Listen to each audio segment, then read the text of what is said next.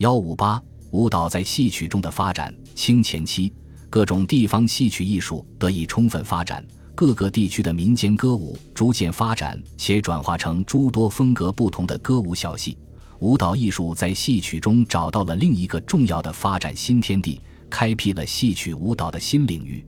戏曲舞蹈在清前期不仅是诸多戏曲中重要的表现手段，而且是戏曲艺术中的重要组成部分。在戏曲表演的唱、念、做、打、中、做、打是由舞蹈转化和演变而来的。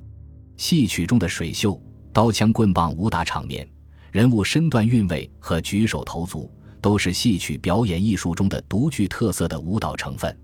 在清前期，全国流行的风格各异的地方戏曲中，有许多是由民间歌舞逐渐演化而形成的。花鼓戏，它是由的花鼓。花灯等民间歌舞发展演化而成的。据钱家时代清人朱濂所著《明斋小识》一书记述，花鼓戏传来三十年，而变者屡矣。始以男，既以女；始以日，既以夜；始于乡野，既于镇市；始生于村俗农盟，既言于纨绔子弟。花鼓戏流行于湖南、湖北、安徽、江苏、浙江等地区。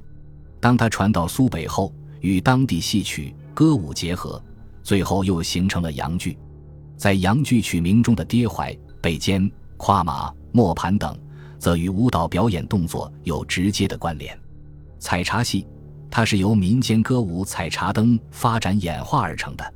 清人李调远在《粤东笔记》一书中，对广东地区流行的采茶戏的表演情况有生动记载，而采茶歌尤善、乐俗。遂至正月，使儿童为才女，每队十二人，人持花篮，篮中燃一宝灯，照以降沙，以为大圈，圆之踏歌，歌十二月采茶。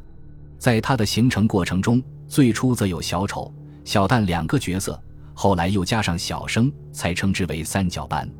直至后来又加添了老生、花脸等角色，方才形成了较为完备的地方戏曲剧种。四周戏。它是由安徽民间歌舞秧歌、号子发展演化而成的。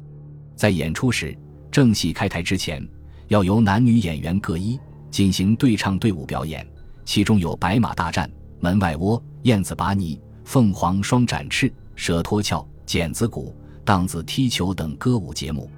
可见，四周戏有许多民间歌舞的演变痕迹。